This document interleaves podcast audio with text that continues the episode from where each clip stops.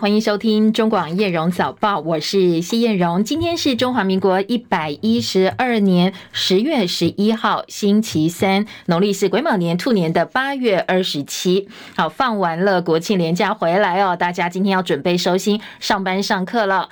气象署呢，凌晨对部分县市发布大雨、豪雨，还有大豪雨特报。那现在部分地区还是有豪雨特报哦，而且呢，温度在体感上明显北台湾是转凉了。那今天还有本周天气。提醒，马上来听听看哦。中央气象署的最新观察，现场连线请教的是气象署的预报员林定仪先生。目前虽然北部、东北部地区还是有一些降雨的情形，不过降雨正在逐渐的缓和当中。那今天虽然是东北季风的影响，不过水汽会慢慢的减少。桃园以北还有东半部地区，呃，会有局部的短暂雨，雨势也是逐渐的会趋缓。其他地区则是维持多云到晴。中午过后，在南部的地区以及中部的山区，还是可能会有局部的短暂的阵雨，并且会有局部大雨发生的几率。那气温预测方面，今天早晚呃各地的低温大概都在三十二十三到二十五度，桃园以北以及宜兰高温只有二十五到二十六度，整天都比较凉一些。而竹苗以及花东高温是在二十七到二十九度，中南部高温依然可以达到三十一到三十二度。中南部日夜温差会比较大，早出晚归还是要留意多添加件衣物。那至于呃今天沿海地区，因为受东北季风的影响，所以台南以北、东南部、绿岛、兰屿、恒春半岛沿海空旷地区以及澎湖、金门、马祖都有八到九级的强阵风。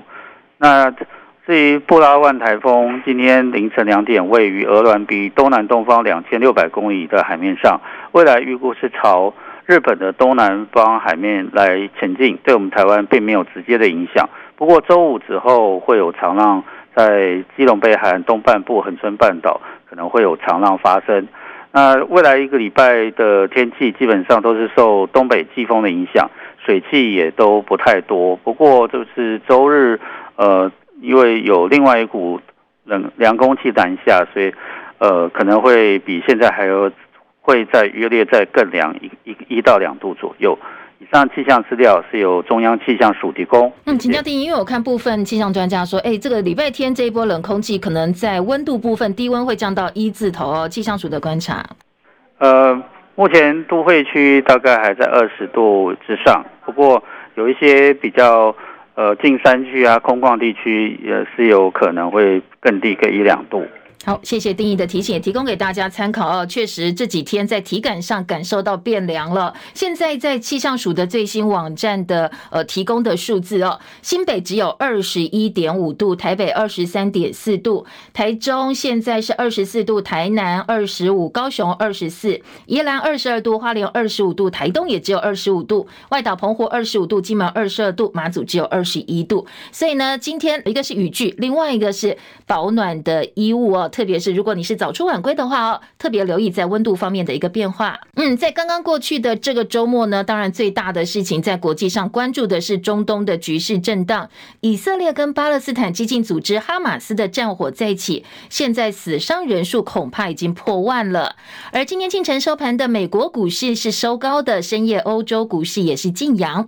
国内的政治话题呢，资深媒体人也是战斗蓝发起人赵少康，前国民党副主席郝龙斌，今天要。再召开记者会，主题是战斗蓝再动员，国民党要过半。而国民党立委参选人会出席之外，国民党总统参选人侯友谊以及前高雄市长韩国瑜也会现身，侯韩会再度同台。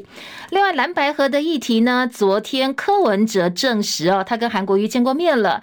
至于接下来蓝白合到底要怎么谈、怎么和，包括了柯文哲、包括侯友谊以及国民党的党主席朱立伦，昨天呢也都公开表示了自己的看法跟意见，详细新闻内容在中广新闻网的叶荣早报以及 YouTube 频道叶荣早报有完整报道。以色列国防军陆军电台报道，上周六到现在，以色列已经有上千人死亡，而巴勒斯坦卫生部则说，加萨超过九百人死亡。哈马斯证实两名高阶成员遭到空袭加萨走廊的以色列军方杀害。七海伦的报道。以色列连夜空袭击毙哈马斯高阶成员，巴勒斯坦伊斯兰主义组织哈马斯证实，组织当中两名高阶成员被以色列军方杀害，两个人都是哈马斯政治局成员，一人领导经济事务，另外一人领导国家关系部门，负责协调和其他巴勒斯坦派系的关系。以色列国防部长表示，已经解决对以色列国防军和哈马斯作战的所有限制。他在前线视察时对士兵说：“无论谁来斩首、谋杀妇女、大。”屠杀幸存者，我们都将在权力巅峰时期毫不妥协地消灭他。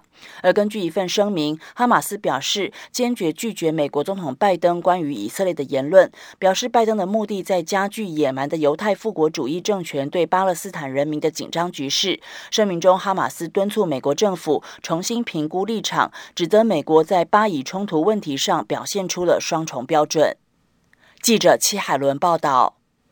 好，美国总统拜登最新的谈话仍然在谴责哈马斯，说巴勒斯坦激进组织对以色列发动的攻击是纯粹的邪恶行为，强调美国对以色列的支持。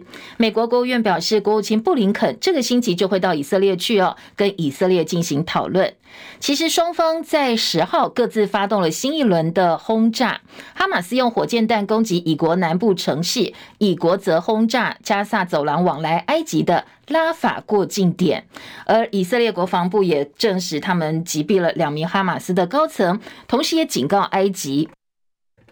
不要再把援助物资送到已经被全面封锁的加萨走廊，否则呢，运送物资的卡车就会遭到轰炸哦。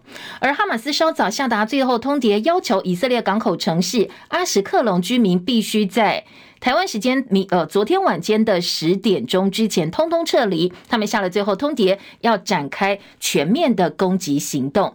而以色列呢，则是扩大征召三十万的后备军人，也要全面引战。好，现在两个两方已经正式宣布开战了。有台湾网友在网络抱怨说，他跟朋友想要改机票，赶快离开以色列哦，毕竟战火呃硝烟的，大家都不安全。他们求助我驻台拉维夫台北经济文化办事处，没想到我们办事处人员给他的回应是说啊，那你就上网订机票啊。他说真的是太冷血了。对此，外交部昨天深夜表达高度遗憾，强调说外交部在人力有限，跟外交部人员自己也陷入危险。的情况之下，仍然努力在帮忙国人。证实有接到民众的求助电话，不过因为对方改票需要各资，所以还是叫他本人上网路去办理，并没有不帮忙了哦。只是说，呃，其实大家都很忙嘛，哦，情况也很危急，所以希望对方自己上网路去改机票，上网订机票。另外，组团到以色列观光的台湾永兴旅行团被旅客指控，面对战争不作为，以成本作为考量，不让旅客提早回台湾。对此，永兴旅行社董事长黄世博呢，他呃，他昨天出来开记者会啊，驳斥说，他们还是把客人的安全放在第一要务，人命关天，不可能不安排撤离。客人的安全是第一要务。在这个过程里面，我们处理都已经不计成本了，怎么会说去啊？为了说省成本，然后把它让客人留在那边？因为人命关天，我说在我绝对负担不承担不起。再来那一段期间开始，路上开始就是所有紧张气氛起上来了，那安全的问题要谁来去负担？所以我们都必须要尊重主团体大部分人的意志去做安排。好，旅行社特别强调说，呃，所有人员已经从边境撤离，入境约旦，今天会搭阿联酋班机，经过杜拜转机回台湾，预计明天就会回到台湾。特别强调，他们是不计成本哦，以旅客安全为首要考量。美国联准会高阶官员暗示，美国公债殖利率最近攀升，可能促使联准会避免再度升息。加上以色列跟哈马斯战争继续展开，避险的买盘增加了，也抑制美债殖利率攀升。所以美债殖利率止涨回跌，两年期的美债殖利率下跌七个基点，来到百分之四点九九；十年期美债殖利率下跌十二个基点。来到百分之四点六六。清晨收盘的美国股市呢，今天是全面收高，道琼涨一百三十四点，三万三千七百三十九点；标准普尔指数涨二十二点，四千三百五十八点；纳斯达克指数涨七十八点，一万三千五百六十二点；费城半导体指数大涨了四十四点，涨幅百分之一点二九，三万呃三千五百一十二点。深夜收盘的欧洲股市也是全面收红的，伦敦股市涨一百三十六点，涨幅百分之一点八二，收在七千六百二十八点。法兰克福指数涨两百九十五点，涨幅有百分之一点九，一万五千四百三十二点。而巴黎 CAC 四十指数则是大涨了一百四十一点，涨幅超过百分之二，百分之二点零一，七千一百六十二点。双十连假之后，台北股市今天要开盘哦。上周止跌，上周呢是收在一万六千五百二十点五七点，重新回到月线之上，周线连两红。不过在我们放假期间，以巴发生战争，国际油价飙到呃这个狂飙，这是一个大利空。加上联准会官员发表鸽派言论之后，美国股市逆势收红，所以再再影响到台北股市表现。接下来，台北股市这个星期只开盘三天，市场认为可能还会在观望态势。至于汇市部分，上周五元泰外汇台币收盘汇价三十二点二一五兑换一美元，升值了五点六分，成交值三点九六五亿美金。当然，这个星期要观察台北股市呢，包括了国安基金今天会开第三季的例会，紧盯国际局势哦，所以相关资金动向也会牵动台北股市的大盘表现。油价部分，今天国际油价在写下六个月来的最大涨幅之后，总算回稳，小幅收低。因为市场也消化了巴勒斯坦伊斯兰主义集团哈马斯对以色列发动规模呃大规模攻击行动的相关效应，加上中国大陆可能会再度推出经济刺激措施。所以呢，呃，在油价部分，纽约商品交易所西德州中级原油十一月交割价小跌了四十一美分，每桶八十五点九七美元。伦敦北海布伦特原油期货十二月交割价小跌五十美分，每桶八十七点六五美元。如果接下来以巴冲突升温的话，影响到产油区，恐怕是在所难免。所以，当然，国际油价也是保持高度的一个紧张。其他今天的外电重点就在全世界都把关注焦点放在以巴冲突的同时，已经陷入内战超过两年的缅甸，现在又传出让人发指的空袭行动。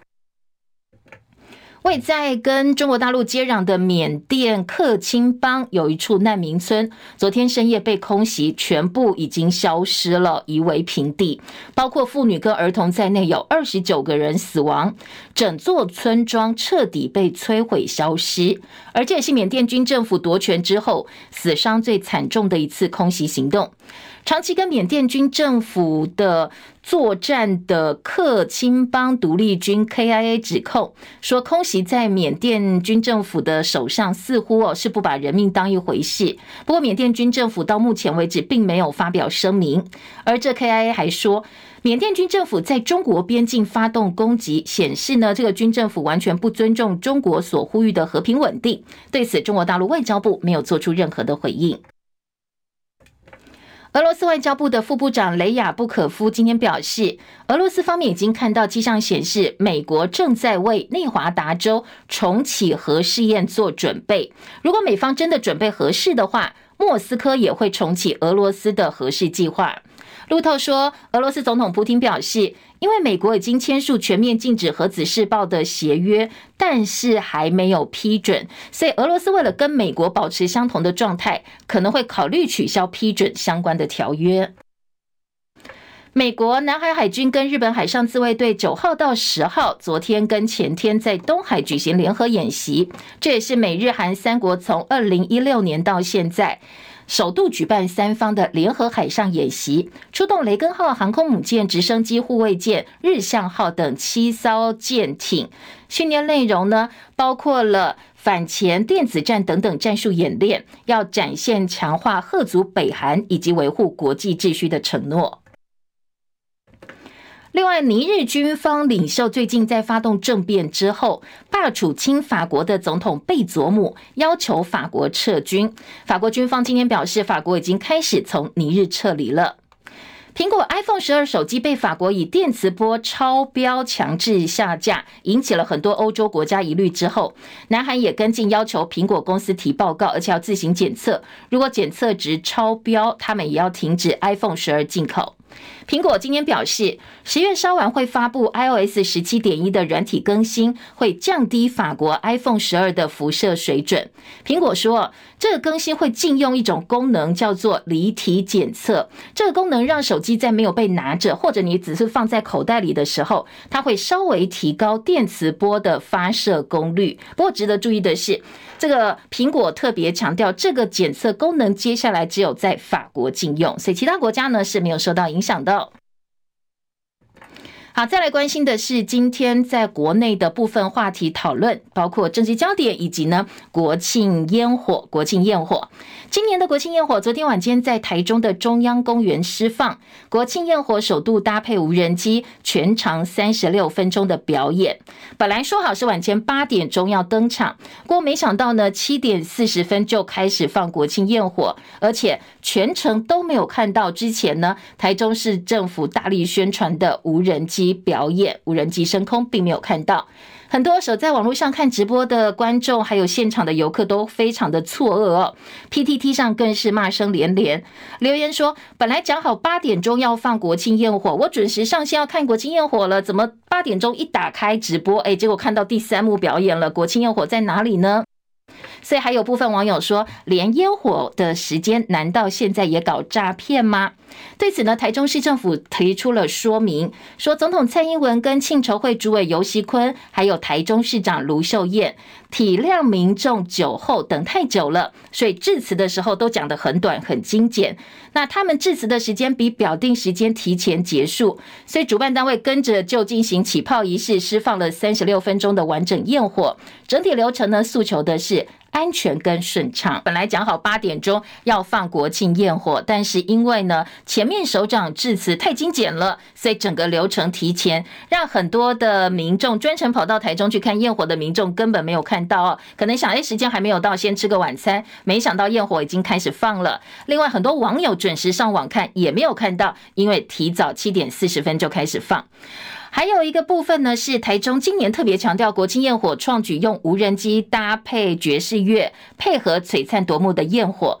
不过昨天三十六分钟，将近三万发火焰弹释放完毕，观众很纳闷，讲好的无人机呢，怎么没有看到呢？无人机没有升空吗？台中市府解释哦，因为现场陆续有超过二十架非经许可的无人机入侵中央公园上空，造成非常强烈的讯号干扰。维安人员跟现场人员在安全考量的情况之下，就取消了无人机的演出。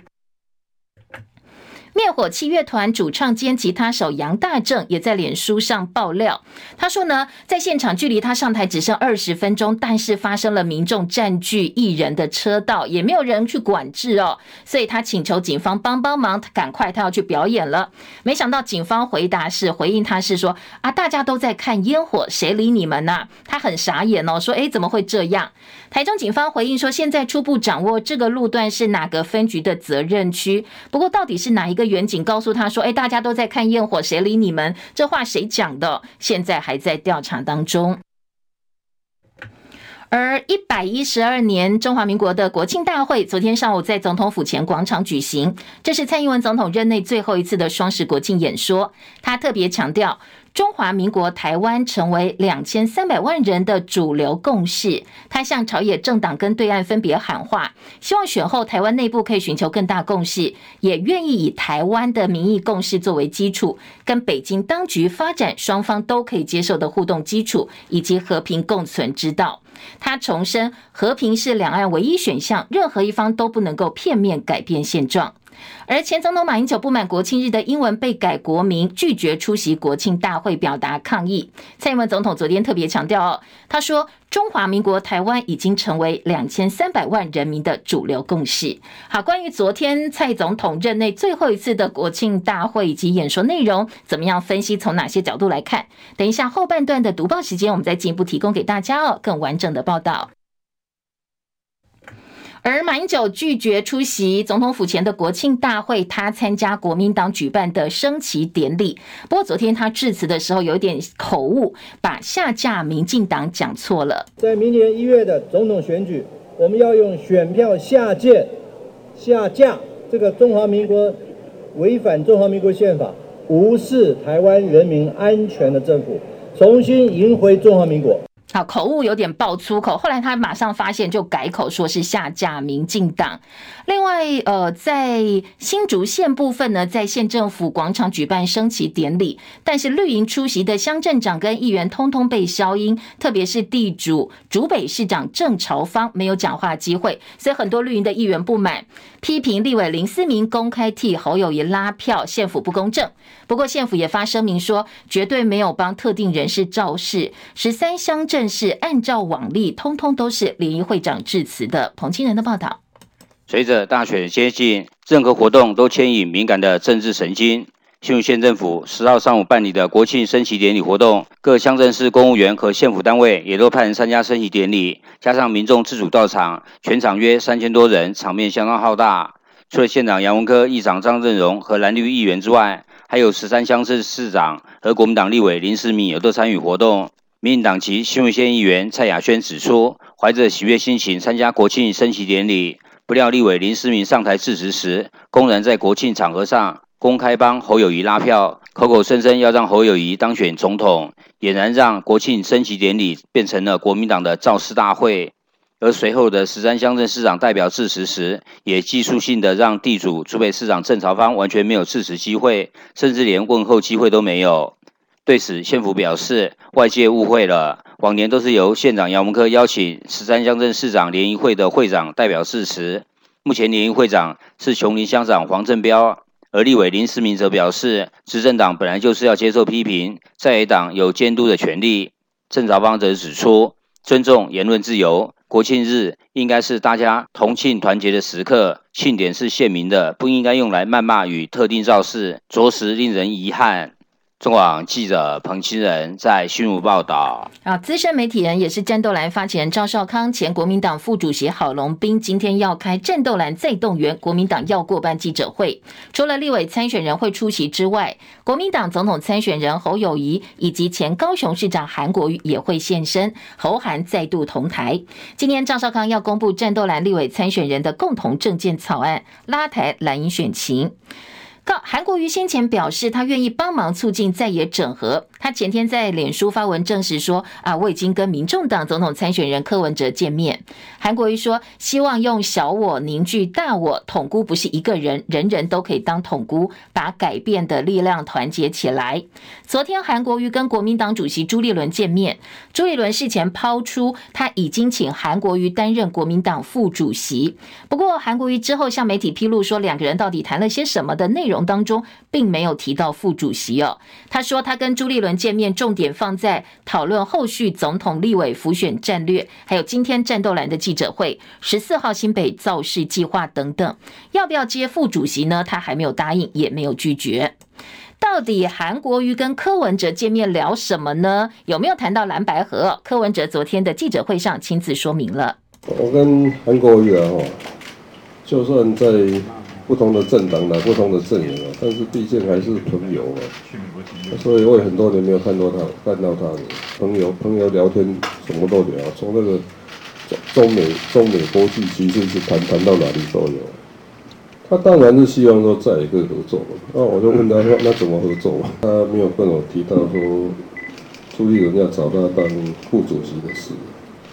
自从我说要比民调，我看现在国民党也抖起来了。然后就开始拖自己了，还要这要记住了，这个人民才是国家最后的主人了。所以，我我觉得这个各方在算计的时候，还是要把这个考虑进去。好，现在柯文哲派竞选总干事黄珊珊、竞办主任周瑜修出马跟蓝营谈。那蓝营方面呢，当然也有自己的人选哦，金普聪跟黄建庭。昨天，亲民党主席宋楚瑜也针对蓝白合提出他的看法。政党的合作不是在分赃，不是只有在乔位置。严格讲起来，看到现在为止，没有认真的想办法提出一个让大家放心的团队。大家都相信民调，其实两千年就是国民党开始做假民调，把宋祖英给 A 掉了。民调只有让大家晓得一个大势所趋，所有的所谓民调都说有六成的人不满意现在的执政当局。请问现在有哪一个党的领导？有六成以上的人认为他们应该来接班。好，宋楚瑜又提到两千年说有假民调，外界就联想，哎，你是不是在警告柯文哲不要再跟国民党合作呢？柯文哲说，其实很多朋友都跟他提过这一点，但是呢，他的医生性格不会一开始就把别人当坏人了，希望台湾可以更好。中广早报新闻。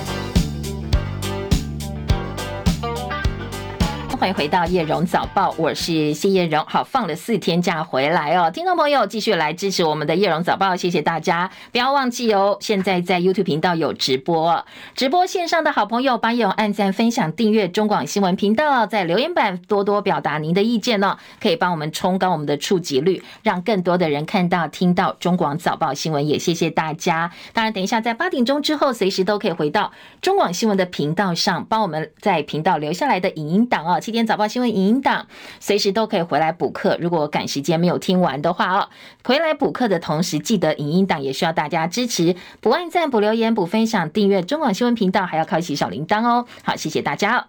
好，再来关心今天早报头版重点，综合性报纸的头版大标、头版头条大标，通通都是昨天呃蔡英文总统任内最后一次的双十国庆演说内容，而且呢，呃，不管政治立场偏向统啦，或者是读啦，什么样的立场哦？今天早报放在头版大标题的重点方向，都是昨天蔡总统说的两岸关系诉求，两岸和平，强调说，哎，希望能够跟北京民主对话或者是互动哦。好，今天包括中国时报。联合报跟自由时报都是往这个方向来做报道，而财经报纸今天的头版头条，像工商时报头版头条，则关心的是以巴战事哦。今天工商时报大标题说。以巴战事突袭，联准会 FED 改唱歌。好，本来的鹰派言论呢，现在拉回来了，改走向鸽派，指出美国长债殖利率升高，预期年底前不再升息的几率大增。好，这个是今天呃在财经报纸哦，《工商时报》的头版头条。配合现在的以巴情势呢，今天在内页新闻，《工商时报》三版说。国安基金紧盯出脱动向聚焦，今天会公布最新的财报。官员说，以巴跟俄乌战争影响的层面不一样。美国股市现在还算平稳。好，当然以巴冲突，呃，部分的分析师观察并不是第一次，跟俄乌战争掌握粮食能源的状况不一样。所以呢，你看美国股市九号逆势收涨，就可以看得出来它的影响冲击没有扩大。不过，当然在短期金融市场恐慌情绪引起的波动是不可避免的。加上今天可能马上我们国安基金要开例会，所以呢，国际。局势对于接下来国安基金的动向、台北股市的影响，呃，在早报、财经报纸哦有做相关的报道。总统牌加持军工、绿能股受惠，好，这个也是工商时报今年内页另外一个切的角度。而经济日报焦点放在台北股市头版头条，今天经济大标题说。台股上攻五讯号亮了，美股跟摩台指连假期间走阳，轧空行情发酵，内资力挺等加持，点燃了多头的火种。好，这个是呃今天财经报纸《经济日报》的头版头条。台股今天是国庆呃连假之后的第一个交易日，当然在我们休假的期间，全球主要股市表现通还通常一般来讲，观察都认为还算淡定，所以呢，呃，预期在今天台北股市可能有机会继续冲高，有机会攻克半年线的反压区。今年经济日报整理了部分利多讯号，包括美股表现还行，高空行情发酵啦，技术面是向上的，内资力挺，加上呢股期双市正价差扩大，所以呢今天观察台北股市应该是相对乐观。今天财经报纸另外关注的重点，经济日报头版还有说，台积 AI 订单明年会大爆发，六大客户群投片需求会成长，广达、伟创等代工厂出货同步抢抢棍。而工商时报今天在内页二版特别报道是国际货币基金组织 IMF 说地缘风险恐怕会拖累全球经济。好，今天的呃这个内页新闻呢说。呃，工商时报说，地缘政治会影响到全球经济。IMF 发布的最新预测，像台湾今年成长率只有百分之零点八，远远该过低过该组织上一次预估的百分之二点一。不过明年看好还是可以达到百分之三。而台湾整个通膨，IMF 估计今年会上升百分之二点一，明年上升百分之一点五，明显低过全球今明年的百分之六点九跟五点八。而失业率呢，今明两年都维持在百分之三点七哦。好，国发会说，当然，M F 把我们的经济成长大幅下修，最主要是因为全球经济疲弱的关系。呃，我们自己是还蛮看好，说虽然抑制了出口表现，不过景气落底讯号已经浮现了。所以国方会乐观看待第四季之后出口就可以恢复正成长。台币波动加剧，恐怕会看到变盘补跌。台币汇价估计三十二点一到三十二点三三元之间波动。好，这是《工商时报》。还有呃，今天另外说，离癌带病投保门诊理赔，通通都有谱了。接下来可能会有相关的措施，以及呢，《经济日报》今天在内页的新闻九版告诉你的是。大陆出招可能会影响到我们加入 CPTPP 贸易壁垒调查延长，一旦对 ECFA 开闸的话，台湾在区域经济整合当中恐怕会更加边缘化。好，这影响蛮大，我们提供给大家。因为大陆商务部延长对台湾贸易壁垒调查到明年的一月十二号。好，这个时间点是什么呢？是我们总统大选的前一天。当然，一般学界也是这么看，所以关键要看台湾怎么反应。现在如果跟大陆贸易不平等没有办法解决的话，除了 ECFA 的关税优惠有危机之外，经济部希望加入的跨太平洋伙伴全面进步协定 CPTPP 恐怕也充满艰辛。那台商呢？台商也做好准备，必要的时候我们转移生产哦，来因应变局。但是对于整个台湾在区域经济当中的位置跟角色，我们会不会因此被更加边缘化，好，这个是我们比较担心的部分呢。今天在《经济日报》的两岸新闻版做到版头大标的位置啊，提醒大家，哎，这个东西可能要特别注意哦。好，再来回到今天综合性报纸的重点，除了头版头条之外呢，我们还有一分钟进广告，带大家快速来扫描一下《中国时报》今天头版下半版面有包括 IMF 大砍台湾经济成长到百分之零点八，以及。越南特工害全球政要，三度攻击蔡总统。好，这是国际特赦组织的调查报告，说社群平台 X 上有一个跟越南有关的神秘账号，以掠夺者商用间谍软体害入五十多名个人跟机关的手机，其中也包括蔡总统的手机哦。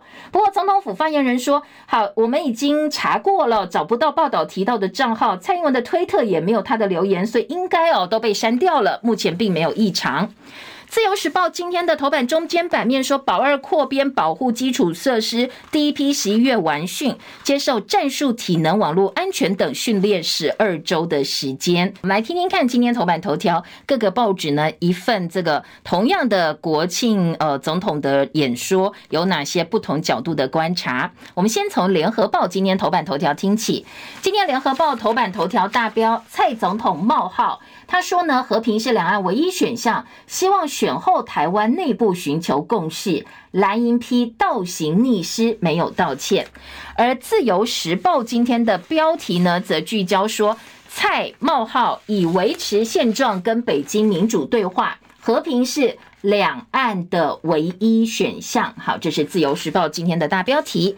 中国时报今天的标题则是说，这是总统任内最后一次的国庆文告。希望称和平是两岸唯一选项。蔡英文冒号判选后哦，跟北京发展互动基础。好，三个报纸的大标。中国时报在内文当中特别强调。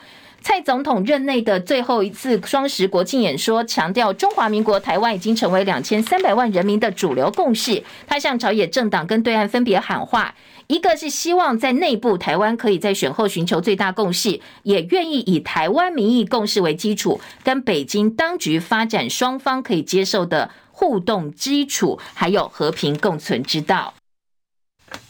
说我们现在呢，呃，这个中华民国台湾的国际支持前所前所未有的坚实，两岸对话维持现状为核心，而蓝营则批小英吹嘘，柯批酸他双标。好，今天中国时报整理了过去几年呢，蔡英文的国庆文告对两岸立场的重要说明。二零一六年尊重一九九二两岸两会会谈的历史事实，二零一八年就提出四个不会。不升高对抗，不屈从退让，不让两岸陷入险境，不牺牲台湾主权。二零一九年呢，是一九四九年政府迁台作为中华民国台湾的起点，开始提到中华民国台湾了，强调中华民国来台后七十二年。而二零二一跟二零二二都是抛出四个坚持，包括呃坚持自由民主的宪政体制，坚持中华民国跟中华人民共和国互不隶属，坚持主权不容侵犯并吞，坚持中。华民国台湾的前途必须遵循全体台湾人民的意志。好，今年呢，则另外说要透过强化经济产业、社会安全网、民主自由体制跟国防战力四大韧性，打造韧性国家。好，这是他这几年呢在国庆演说当中的重点。今天的《中国时报》呢是引呃这个引述了国民党方面的一个反应，说国民党痛批内容处处吹嘘。出席典礼呢，呃迟到早退的柯文哲表示，他内心嘀嘀咕咕的是：啊，你蔡英文说维持现状是守护台湾，我说维持现状就变中共同路人了。柯办也回应说。以团结取代对抗，不要分选前选后啊，不要再拖蹉跎了。现在马上啊，马上大家就坐下来谈嘛。哦，好，这个是呃《中国时报》。另外还有赖清德，他当然是肯定蔡英文的论述哦，说他认同蔡总统提出来的路径。联合报今天的头版呢，则是呃聚焦，包括蔡总统提到维持现状当作是各方的最大公约数，两岸和的分歧必须透过和平方式解决。党内人士说，朝野对内竞争、对外团结是蔡总统国庆讲话的重中之重，所以希望邀在野党交换意见。国民党表示，民进党政府自负沉沦，执政七年多来，不管是新冠肺炎的防疫乱象，造成台湾人民生命财产的巨大损失，还是前建国造过程的种种疑云，或是年金改革对军公教污名化。两岸外交内政倒行逆施，现在都没有跟人民道歉，演说内容还一直吹他的政绩，成为民主凋敝、兵凶战危的最大反讽哦。啊，当然蔡呃侯友谊昨天批评的则是说，你篡改了中华民国建国精神，国庆用的是台湾国庆日，是可忍孰不可忍，不能够让民进党用台独路径消灭中华民国。至于所提到两岸的最大公约数维持现状，希望跟北京对话。柯文哲表示，本来就这样啊，但是呢，为什么蔡总统讲就是守护台湾，我讲就变中共同路人了？好，这个当然这是呃，今年联合报跟中国时报哦，从不同的观点、不同的立场来看一看昨天的一个国庆演说。内页新闻也有哦，内页新闻今天当然各个报纸，包括社论啦，包括了呃这个政治新闻版、要闻版，从不同角度来看这个昨天演说，我们可以从哪些部分来做进一步的分析？今天中国时报三版版头说，没有对话却自创共识，变成选举语言了。蔡总统国庆演说放话七年从来没有动作，说要跟呃朝野政党大家一起来谈共识，但是你又说呃这个呃中华民国台湾是我们自己最大共识，你根本没有谈，你就直接把共识结论讲出来了，就是选举嘛哦，说是睁眼说瞎话。好，另外蔡特别强调，蔡英文总统在国庆演说中有提到一个部分哦，大家很关注的是台湾的再生能源发展不能够走回头路，所以国民党立委洪孟楷批评蔡英文的能源政策造进，让台湾陷入缺电问题，却不肯诚实以对，这不是国人乐见，谎话说一百遍也不会变成真的。等一下哦，在内页新闻，其实呃，今天很多报纸都有报道飞核家园倒数，像自由时报跟联合报都有提到哦。今天在自由时报内页七版说，非核倒数地下实验室高呃高放厂址的选项，台电做最新的评估。好，这是二零二五非核家园倒数，我们的三座核电厂除以跟核废料处理需要的经费，是由核后端基金来加以支应。台电现在算一算，最新估计要多少钱？四千七百七十四亿元。和后端基金会已经完成审议，经济部正在审查当中。因为呢，最新的评估比上一次多了四十五亿，所以应该不会拖太久，没有高太多。但是高放最终处置会纳入地下实验室的选项，高阶放射性的核废料放在哪里呢？包括了实验室的候选地点跟实验室的场址。好，这个恐怕是比较伤脑筋的地方。如果你是盖地下实验室的话，来放这些。高阶放射性的核废料经费还会再增加哦，比刚才提到四千七百多亿元更多。核核废处置频频卡关，经济部要修法重担，而且呢选址很难，台电恐怕会取经芬德瑞，就是芬兰、德国跟瑞典，看看大家是怎么做的。另外，联合报说，呃，核电厂前厂长说核四有七项严密保护措施，现在我们缺电的隐忧还在哦，所以四座核电厂续用。当然，民进党政府说不可行，但是呢，联合报访问包括学者、包括前核电厂厂长都说是可以的啦。原能会说核一厂、核二厂维持除役，到目前为止哦，我们这个方向呢，政府的方向是没有改变的。好，到配合昨天蔡总统强调，能源发展不能够走回头路。好，我们来看一看啊，核电厂，我们现在呃这个完全除役非核家园倒数了，各方呢都有持续后续的一个动作。好，回到昨天的国庆演说，今天中国时报三版说。呃，昨天马英九说切割台独路线才能够守护家园，蔡英文政府呢伤害中华民国，而洪秀柱则直接呛说，民进党你就是没种修宪，你如果修宪的话哦，你中华民国台湾你爱怎么讲，你只要修宪过，大家就认同了嘛。绿营是六都唯一升旗是台南市，民进党执政五县市只有台南市、澎湖县举办国庆升旗，台南市长黄伟哲说祝福中华民国生日快乐，而且提醒说你最近。看看以巴又打起来了，大家要知道近战必为，必须做好最好的准备。大陆学者说，不支持台独才是国际共识。联合报今天的三版版头给了侯友谊，侯友谊说不让台独消灭中华民国。今天联合报对于昨天中华民国国庆日蔡总统的演说当中，哎，有哪些观察的角度？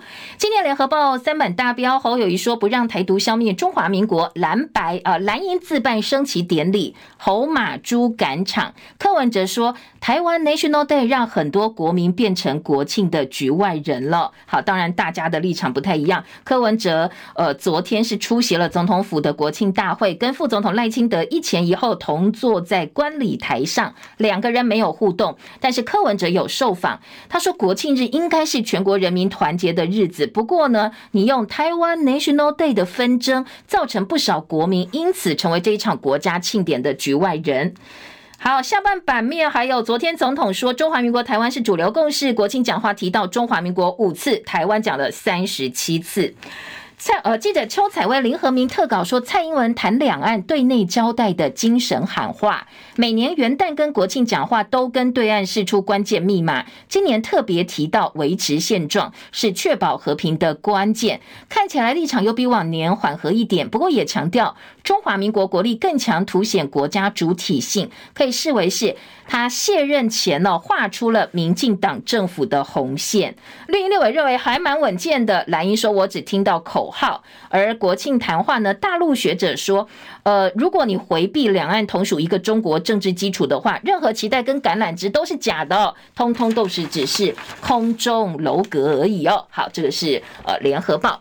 当然，自由时报焦点说，你台北市自办双十升旗，蓝营议员根本没到齐，绿营更是全部缺席。但是蒋万安还蛮开放，他说我欢迎大家用自己的方式表达心意呀。那蓝营议员反击说，你不去看看柯文哲任内，他办的时候更凄凉哦，我们已经不错了。中国时报的全台要闻版有首胎元旦、二胎国庆，一个苗栗妈妈好厉害。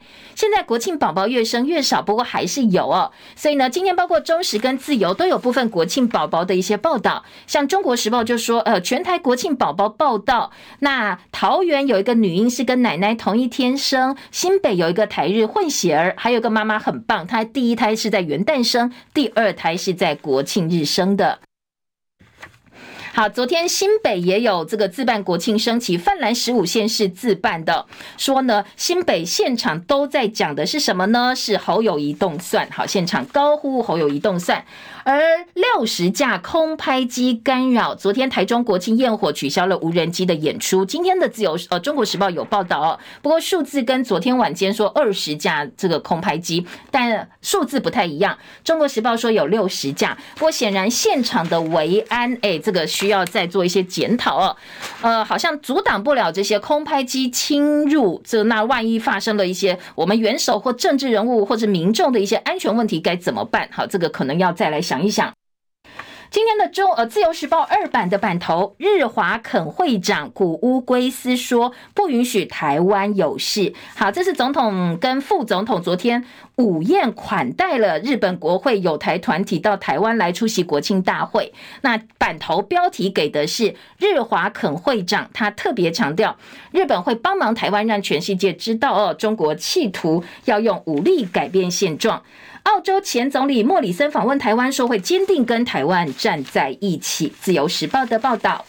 再来，在蓝白河的议题呢，当然内页新闻也都有哦。我们先来听今天联合报在内页的新闻报道说，四版版头，朱立伦邀韩国瑜担任国民党副主席，侯友宜喊出并肩作战，韩国瑜呢没答应也没拒绝，不过他承诺会跟侯友宜坚定站在一起，把选战打赢。